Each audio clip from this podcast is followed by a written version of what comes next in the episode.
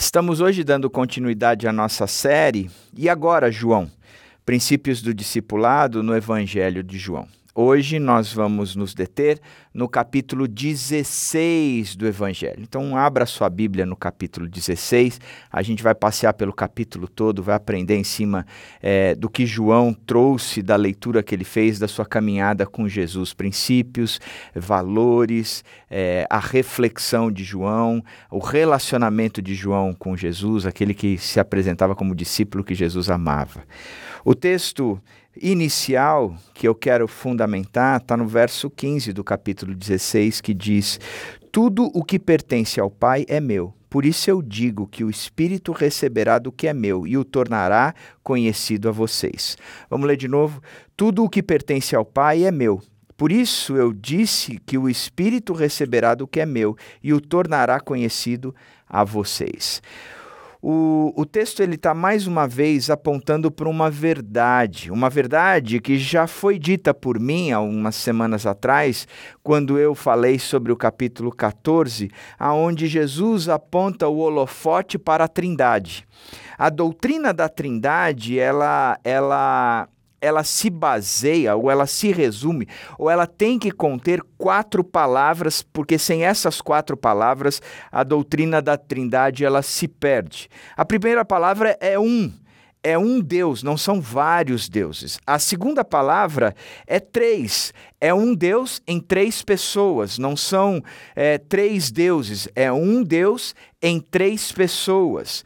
A terceira palavra é diferentes ou é, diversidade. É um Deus em três pessoas diferentes ou diversas. É, não são, não é um Deus que ele de repente coloca um chapéu de construtor, tira o chapéu de construtor, coloca o chapéu de contador, tira o chapéu de contador. Não. Ele é um único Deus em três pessoas e essas três pessoas são diferentes uma, uma da outra. E a, a quarta palavra é unidade. Apesar de ser um Deus em três pessoas diferentes, há perfeita harmonia, unidade. Eles caminham juntos em todos os sentidos. É fácil de entendermos a Trindade quando nós olhamos para o marco zero da eternidade. Se a gente olhar para o início de tudo, quando não havia nada a não ser o próprio Deus, o que existia no início da eternidade era a, a Trindade: Deus Pai, Deus Filho e Deus Espírito Santo.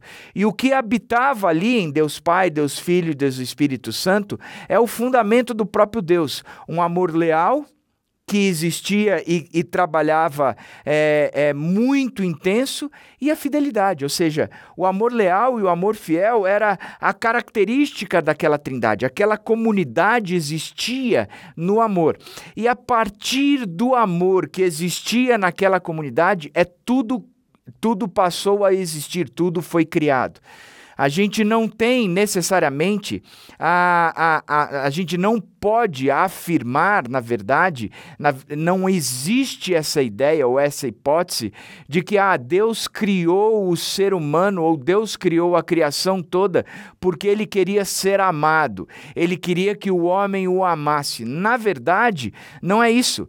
Deus criou porque ele amava a, a criação passou a existir a partir do amor de Deus. Quando a gente vai para o marco zero da, da eternidade, o marco zero existe um Deus que é uma pessoa só, um Deus só, em três pessoas diversas, mais unidas, que andam, é que o ambiente, a atmosfera, que a existência deles existe em amor, um amor leal, um amor fiel. Deus criou tudo a partir do amor dele. E toda a criação passou a existir porque Deus ama. E a Bíblia referenda isso tudo quando continua dizendo, por exemplo, que Deus amou tanto o mundo que deu seu Filho unigênito, que ele prova o seu próprio amor para conosco pelo fato de ter Cristo Jesus morrido por nós quando ainda éramos pecadores. Primeiro existiu o amor, depois existiu todo o resto. Ariovaldo Ramos diz que antes mesmo de Deus dizer haja cruz, ele disse haja amor. Ele chama à existência o amor. O holofote de João 16 está na Trindade, onde o amor é personificado. Quem não ama não conhece a Deus porque Deus é amor. E nós então somos engajados nessa, nessa trindade, nós somos colocados nessa trindade, nós somos envolvidos por essa trindade. Um Deus em três, três pessoas, um Deus em três pessoas diferentes, mas perfeita na, na unidade e perfeito nessa unidade que exala, que, que, que expressa, que define o que é o amor. Então, o holofote, sem dúvida nenhuma, ele está na Trindade e o holofote está então no amor de Deus por nós, porque Deus é amor. A primeira coisa que a gente pode olhar nesse texto é a, a substituição tática em campo. Jesus diz: Agora que vou para aquele que me enviou, se eu não for, ele continua, o conselheiro não virá para vocês, mas se eu for, eu os enviarei. Jesus, mais uma vez, ele comunica que ele está de saída. Ele não está dizendo, olha, eu sou eterno aqui, que eu vou ficar para sempre aqui, eu não vou sair do meio de vocês. Pelo contrário, ele está comunicando que ele vai sair. Ele está comunicando que ele está a dias de deixar a equipe de ser substituído. Ele comunica é, não porque desistiu da humanidade mas porque precisava ir para junto do Pai e preparar o lugar para nós. Ele precisava deixar ali os doze e ir para um caminho que ninguém poderia tri trilhar com ele. Ele ia é, para a cruz, da cruz para a sepultura, da sepultura ressurgiria e voltaria para o Pai. Esse era o caminho de Jesus. Ele tinha que trilhar tudo isso. Agora, os discípulos ficaram tristes com esse comunicado, sem dúvida nenhuma. Puxa, o grande é, é mestre deles, aquele a quem eles seguiram, largaram tudo para seguir, estava dizendo que estava indo embora, nós ficamos tristes. Mas ele afirma que era necessário que isso acontecesse, porque se ele não voltasse para Deus, o Espírito Santo nunca poderia vir o Espírito Santo nunca chegaria. A, o, o craque da vez estaria sendo substituído, Jesus estaria sendo substituído então pelo Espírito, e o Espírito estaria vindo no lugar de Jesus. Ele afirma que um craque entrará em campo no seu lugar, mas com uma função diferente, porque essa é a, a grande característica da Trindade. É um Deus em três pessoas, são diferentes, mas mantêm unidos. Portanto, entraria um agora que faria uma função nova, uma função diferente. Se ele veio como aquele que salva, vinha agora aquele que santifica. É um Deus em três pessoas diferentes, mas em uma perfeita unidade, onde o ambiente dele todo é o amor. Agora, presta atenção no que ele está dizendo. Agora que eu vou para aquele que me enviou, se eu não for, o conselheiro não virá para vocês, mas se eu for, eu os enviarei. Quando o Espírito Santo de Deus vem, quais são as principais funções dele? O que é que ele faz? E João 16 ele explica bastante a respeito disso. Primeiro ele fala do envolvimento do Espírito Santo de Deus com o mundo, com aqueles que não são salvos. Ele diz: quando ele vier, convencerá o mundo do pecado, da justiça e juízo. Jesus, mais uma vez, ele está comunicando que está saindo, que está tá, tá deixando o grupo, mas que alguém vai assumir o lugar dele. Alguém de tão é, de, de, de mesma importância e o mesmo valor. Afinal, também é o próprio Deus que está vindo ao encontro como o Deus Espírito, o Espírito da verdade, o conselheiro, aquele que nos santifica. E ele está dizendo: olha, este que vai vir, ele vai convencer o mundo, ele vai trabalhar com o mundo inteiro. A, a demonstração do amor de Deus foi em Jesus Cristo e a ação do amor de Deus é através do Espírito, porque é Ele que convencerá o mundo inteiro a respeito da própria obra de salvação de Jesus Cristo. E o que é que ele está fazendo? O texto diz: primeiro, ele vai convencer o mundo todo a respeito do pecado. Do pecado, porque os homens não creem em mim. Em primeiro lugar, o Espírito Santo convence do pecado. E o que isso significa? Significa que toda a verdade a respeito de Jesus já havia sido dita e estava muito bem clara. Tudo aquilo que Jesus Cristo era e o que ele veio fazer já tinha sido dito e estava claro. Não faltavam evidências de que Jesus era o Messias, de que ele era o prometido, aquele que o Velho Testamento todos os profetas apontavam para o Messias e ele se revelava em Jesus Cristo. A verdade tinha sido dita e não havia dúvidas nenhuma sobre isso. Entretanto, o mundo rejeitou Jesus Cristo. Eles não aceitaram Jesus Cristo e essa incredulidade foi forte, foi latente. Não creram de forma nenhuma em Jesus Cristo. O próprio João diz no início do seu evangelho, lá no capítulo 1, que, que ele veio para o que eram seus, mas os seus não o receberam. O que o texto está dizendo? Ele está dizendo que o fato de Jesus ter sido rejeitado, condenado e executado expressou com clareza a recusa do mundo de crer nele. E essa incredulidade é chamada de pecado. Ele convencerá o mundo do pecado, porque os homens não creram em mim. O que o mundo diz é que Jesus é o pecador e precisa ser morto. Que nele continha pecado, por isso eles o, o, crucificaram. E o que o Espírito Santo fala é o contrário. Rejeitar esse Jesus é que traz morte, que a condenação é eterna. E é ele quem convence o mundo do pecado, que torna o homem capaz de aceitar a mensagem da cruz. A segunda característica que o texto trabalha é que ele convencerá o mundo da justiça, porque vou para o Pai e vocês não me verão mais. Olha que coisa interessante o que o texto está dizendo. Que, em segundo lugar, o Espírito Santo nos convence, ou convence o mundo, na verdade, da justiça. A justiça de Deus, ela foi inteiramente aplicada em Cristo Jesus.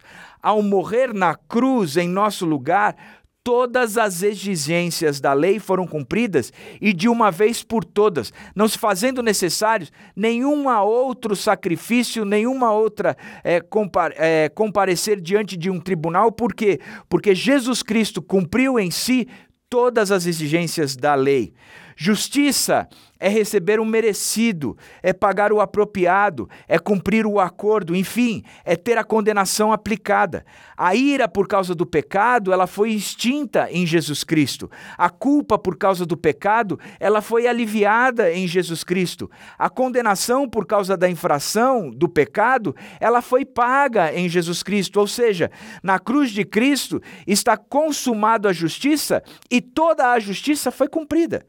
Portanto, ele convencerá o mundo da justiça, porque vou para o Pai e vocês não me verão mais. Ou seja, eu não preciso fazer mais alguma coisa e ninguém precisa fazer mais alguma coisa, por isso eu posso ir embora, por isso eu posso me ausentar, por isso eu posso retornar para o seio da Trindade, porque a justiça foi consumada. Volto para o Pai, porque a sua tarefa de realizar a justiça foi por ele totalmente cumprida. E o Espírito Santo vem e ele vem ao mundo para falar dessa verdade. A terceira ação do Espírito no mundo, segundo o texto, é que ele convencerá o mundo do juízo. Ele diz: convencerá o mundo do juízo, porque o príncipe do mundo já está condenado. Olha que coisa interessante. O Espírito Santo, em terceiro lugar, convence do juízo. Ele convence a respeito do juízo a morte, a ressurreição e o retorno de Jesus a Deus ou para o núcleo da Trindade é a vitória de Cristo contra o pecado, contra a morte, portanto, contra o diabo. A morte, que é a consequência do pecado, sempre foi o grande trunfo, o grande troféu do diabo. Ele sempre ergueu dizendo: se há morte, é porque o pecado continua reinando, portanto, eu tenho é, é, supremacia sobre o próprio Deus, porque o povo continua morrendo e a morte continua sendo aplicada sobre o homem, a condenação continua sendo é, exigida sobre o homem e não há vitória para o homem, porque a morte continua sendo o seu arco ou o seu grande inimigo. E o diabo levantava o troféu da morte como quem dissesse: Eu sou o grande campeão, porque o homem continua morrendo. O diabo já está condenado quando Jesus Cristo entra naquela sepultura, pagando o preço, a condenação do pecado, já que o pecado traz a morte. Jesus carrega sobre si a condenação de toda a humanidade, como o Cordeiro de Deus que tira o pecado do mundo, ele morre mas ao terceiro dia ele ressuscita, e quando ele ressuscita, ele obtém a vitória sobre a morte. Onde está, ó morte, a tua vitória? Onde está, ó morte, o teu aguilhão? Já não há mais força à morte sobre o homem, portanto, o inimigo do homem, que é o diabo, é derrotado quando Jesus Cristo sai daquela sepultura. Quando Jesus Cristo retorna aos céus, momentos antes ele reúne todos os seus discípulos e ele diz: Toda a autoridade me foi dada nos céus e na terra. Eu tenho o poder, o troféu é meu e não pertence a mais ninguém. O diabo, o príncipe deste mundo, ele já está condenado. Enfim, o homem rejeitou a Cristo e a sua obra, e isso é o pecado. Jesus, na cruz e na ressurreição, resolveu todo o problema do pecado com a justiça. A justiça foi feita. E a solução, inclusive, envolveu o diabo em sua condenação final. E é isso que o Espírito Santo diz ao mundo. E João 16 joga o holofote na Trindade, dizendo: o Espírito Santo tem um trabalho incrível no mundo de libertação do mundo. A terceira coisa que o texto nos ensina é que o Espírito Santo, ele também trabalha naquele que segue a Cristo, no discípulo. Mas quando o Espírito da verdade vier, ele os guiará a toda a verdade. Significa que a tarefa de guiar a verdade é do Espírito. Quem modifica a mente, o coração, a vida do ser humano é o Espírito. Quem transforma integralmente uma criatura que tira do império das trevas, do poder do diabo, do poder do pecado, do poder da morte e transporta para o reino do Filho do seu amor é o Espírito. Ele é que guia, ele é que dirige ele é que conduz, ele é que leva de um lugar para outro. Mas quando o Espírito da Verdade vier, ele os guiará a toda a verdade. Ele não vai enganar, é, guiar a um engano, a um engodo, a mentira, ele vai levar a verdade.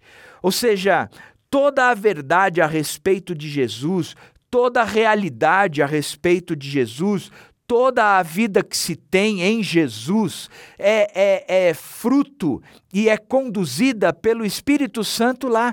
Nós podemos viver como Jesus porque o Espírito Santo frutifica em nós. Nós podemos ter a, a, o amor de Jesus porque o Espírito Santo frutifica em nós. Nós podemos ter os mesmos sentimentos que Jesus porque o Espírito Santo faz isso em nós. Em João 16, 15 diz: tudo o que pertence ao Pai é meu. Por isso eu disse que o Espírito receberá do que é meu e o tornará conhecido a vocês. A Trindade em foco. Jesus está dizendo: tudo o que pertence ao Pai é meu. E o que é meu, eu entrego ao Espírito para que entregue a vocês. E é, é lindo isso da Trindade, porque a Trindade está dizendo: olha, lá no começo, na eternidade, marco zero, quando a eternidade começou Ali existia um Deus trino. Um Deus que era um Deus em três pessoas, três pessoas diferentes, mas numa unidade absoluta. E o marco dessa unidade absoluta era o amor leal, a fidelidade que existia entre eles. E a partir deste amor leal, dessa fidelidade, tudo passou a existir. O homem caiu, o pecado entrou, a criação se desconfigurou toda, mas Jesus desce dos céus e o Filho vem ao nosso encontro, sobe numa cruz, desce numa sepultura, sai de lá com o preço do pecado pago e a vitória sobre a morte e o diabo, sobe aos céus com toda a autoridade.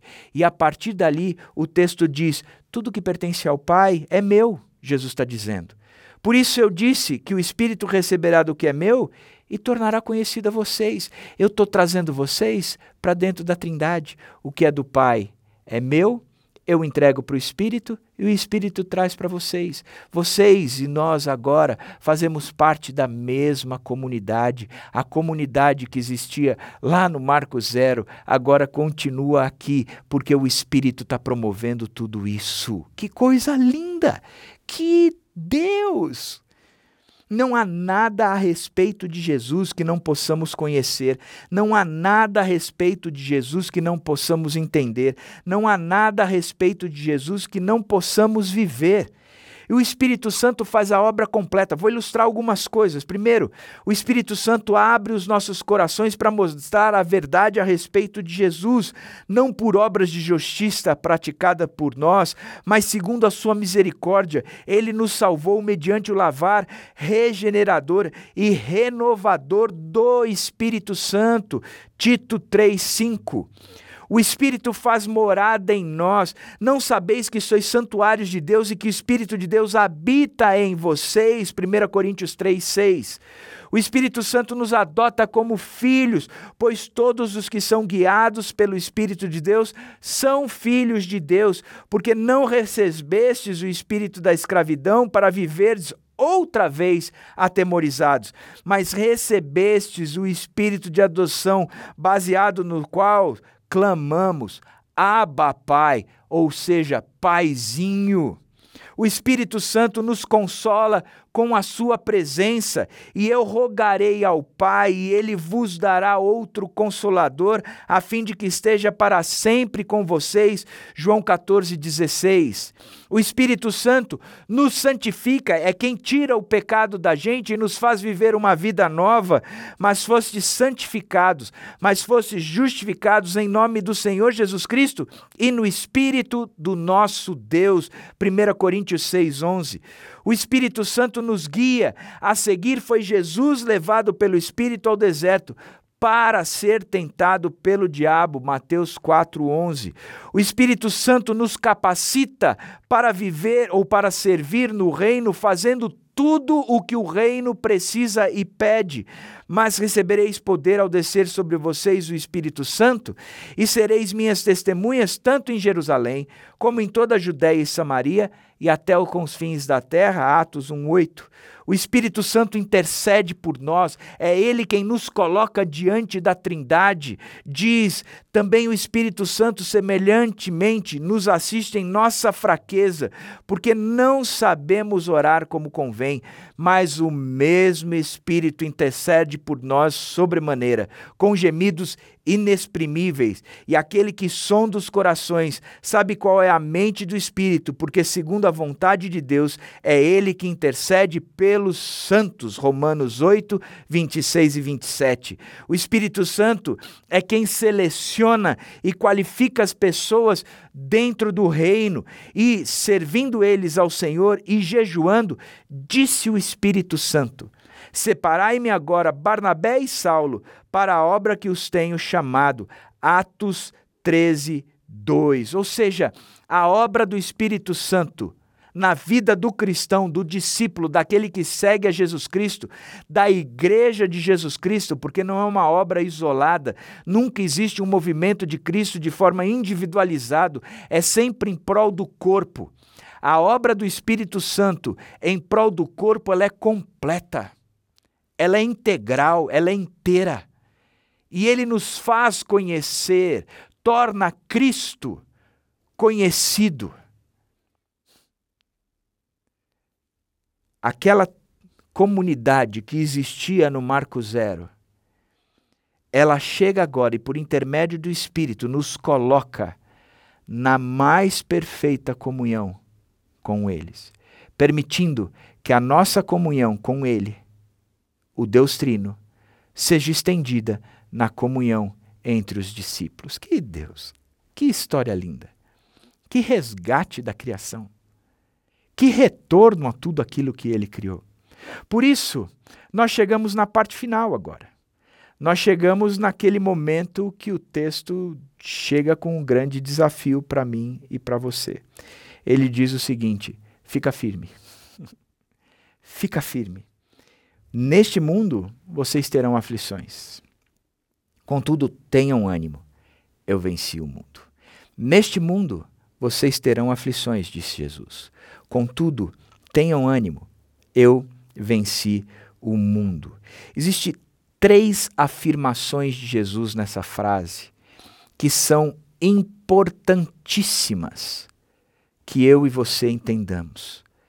E entendamos que nós fomos inseridos nessa comunidade do Deus Trino, da Trindade, essa comunidade de amor. E o fato de estarmos nela faz toda a diferença. De estarmos engajados nela, nós estamos engajados com uma visão de mundo totalmente diferente. Portanto, estamos no mundo de forma totalmente diferente. A primeira afirmação desse texto é que neste mundo vocês terão aflições. Existe uma certeza, existe algo que é, que é certo, que é garantido que não nos resta dúvida é que neste mundo nós teremos aflições. Não há como escapar disso. Interessante que as aflições, muitas vezes, a gente acha que tem a ver com, com privações ou falta de dinheiro e uma série de outras coisas. As aflições desse mundo têm a ver com o movimento do Espírito Santo no mundo. Lembra que é Ele que nos convence de todo o pecado, da justiça e do juízo? Nós estamos inseridos ainda num mundo que, que, que, que o alicerce continua sendo o pecado, que a, a, a, as considerações do pecado continuam trazendo justiça e o juízo daquele que já está condenado é o diabo, apesar de já estar condenado, o mundo jaz no maligno. Portanto, o Espírito Santo continua conduzindo, trazendo toda a verdade. O fato de que Jesus Cristo já é o Senhor e já venceu sobre todas as coisas, isso é verdade, isso é aplicado. No livro de Marcos, todas as vezes que o, o diabo chega é, para conversar com Jesus, ele chega como quem dissesse: Hoje já é o meu dia final, é o dia que acabou com tudo, porque ele sabe que está condenado. Essa condenação já é fato. Mas até que este dia, que aplicará de uma vez por toda essa condenação que já é fato, nós estamos vivendo num mundo que jaz no maligno. Num mundo que o pecado reina e impera. Num mundo aonde o questionar a respeito de Jesus Cristo a pluralidade a respeito de que muitos estão dentro da igreja diz Jesus Cristo ok, mas fora da igreja olham todos os outros valores e também dizem ok. É, essa, essa, essa, essa situação tão depravada que nós vivemos. Diz que o cristão, aquele que segue a Jesus Cristo, vai ter que lutar contra todas essas coisas. Não é a falta de dinheiro, não é o desemprego, mas é a luta contra o império das trevas na implantação do reino do Filho do seu amor, ou seja, do reino de Jesus, da oração de Jesus, Pai nosso que estás nos céus, santificado seja o teu nome, venha o teu reino e seja feita a tua vontade. Portanto, o discípulo de Jesus, ele vai passar por aflições. Ele vai passar por aflições. Aflições por segui-lo, aflições por se posicionar como um cristão de fato, aflições por lutar pelos valores e princípios de Cristo, aflições por ver um mundo cada vez mais depravado, aflições porque a gente percebe que tem muita gente se perdendo e muita gente do nosso lado. Paulo diz das agonias que ele sentia por causa da igreja. Isso são as aflições que o reino traz. No mundo, vocês terão aflições. Mas existe também uma outra afirmação. Ele diz a respeito do desafio: tenham ânimo. Tenham ânimo. Não podemos perder o ânimo. Não podemos deixar de perseverar, de insistir, de ficar tristes. O desafio de Jesus é: tenham ânimo. Eu lembro sempre da passagem da mulher com 12 anos de hemorragia, que é narrada em Mateus 9. Você lembra disso? A mulher já tinha tentado de tudo, já deveria ter gastado muito dinheiro, já deveria ter corrido atrás de todas as coisas, já deveria ter, ter, ter tentado a, a medicina tradicional, a medicina, seja lá o que for, já deve ter tentado qualquer prática. Ah, vai se banhar em tal lugar, eu vou, ah, vai dar três pulinhos, eu tô, ah, tome tal remédio, eu tomo. Ela já deveria ter tentado tudo. Doze anos de hemorragia. Ela não aguentava mais nada. Mas ela começa a ouvir falar de Jesus. Só que esse Jesus era alguém difícil de chegar perto. Ele, onde ele estava, havia uma multidão ali. E talvez ela nunca ganharia a atenção exclusiva dele. Como ele estava dando atenção exclusiva para um monte, porque ele chegava para um e dizia, levanta-te anda. Ele chegava para o outro e dizia, agora você passa a enxergar. Ele olhava para outro e dizia, você agora endemoniado, sai dele, demônio, e você está livre. Ele chegava para o outro e dizia, você que é leproso, você está purificado. Ela disse, talvez eu não tenha atenção exclusiva dele, mas se eu apenas tocar na borda do seu manto, porque ele é a solução para o meu problema. E diz que ela se embrenha na multidão, que ela se afasta, ela vai afastando as pessoas, ela vai tentando chegar ali, ela vai se aproximando de Jesus, se aproximando de Jesus até que ela bate a meta, ela toca no manto de Jesus. E eu fico pensando que Jesus, no meio daquela multidão toda, parece que ele entra em câmera lenta, tudo agitado, ele para com tudo. Algo diferente aconteceu aqui. Não partiu de mim a fala. Não fui eu que olhei e disse: Você aí, cego, passou a enxergar. Você aí, leproso, passou a, a, a, a estar purificado. Você aí, coxo, passou a andar. Foi o contrário. Alguém simplesmente acreditou. E no meio dessa multidão toda, foi a única pessoa que fez esse movimento. Quem foi? Quem foi? Ele pergunta. Ela levanta. Fui eu. E ele, que faz parte daquela trindade, aonde a essência da trindade é o amor, não olhou para ela e a exaltou, colocando: ah, Olha, gente. Ele simplesmente disse: Ânimo, filha. Ânimo, filha. Fica firme aí. A sua fé a curou. E a Bíblia diz que desde aquele instante a mulher ficou curada. Ânimo, filha. Ânimo, filha. Continua perseverando. Vença as multidões. Acredite naquele que você está correndo atrás. Tenha certeza que basta tocar no meio, no, na borda do manto dele. Nada mais nada mais. Não haverá mais nenhum dinheiro que você vai precisar gastar, nenhum médico que você vai correr atrás, nenhum tratamento, nenhuma terapia, nenhum isolamento, nenhum distanciamento, nenhuma máscara, nenhuma vacina, nenhum tratamento precoce. Nada mais disso. Você está curada. Ânimo, filha. Ânimo, filha. Então o que ele está dizendo? Olha, vocês vão passar por aflições, mas tenham ânimo. Vão passando no meio das provações, vão olhando, correndo, alcançando aquele que você pode tocar e vai te curar. E aí ele vem com, com a quarta afirmação, a terceira afirmação, dizendo a respeito da garantia: Eu venci o mundo. Eu venci o mundo. Quando ele se refere ao mundo, Ele está fala tá falando a respeito do sistema de valores que a cultura, que o espírito do tempo está aí. Ele diz, cara, vocês vão enfrentar aflições porque esse espírito desse tempo, a, as idolatrias do mundo atual, aonde esse povo está colocando o coração e os valores, eu venci tudo isso.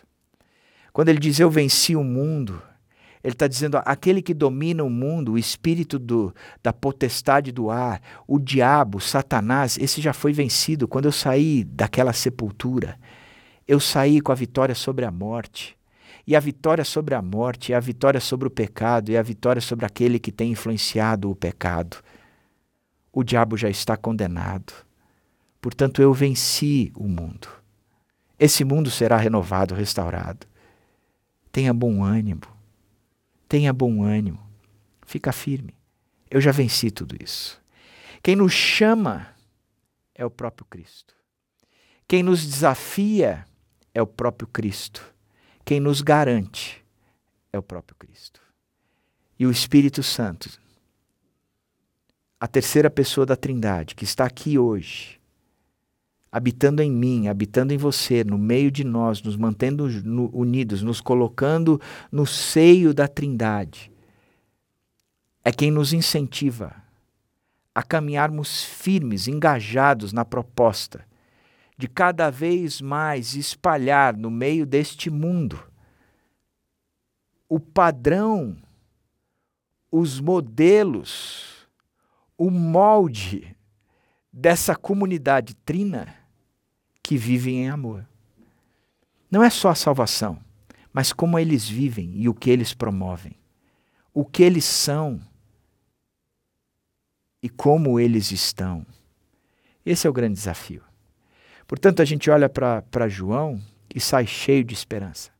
Estamos passando por muita luta. Sim, estamos. Mas tem de bom ânimo.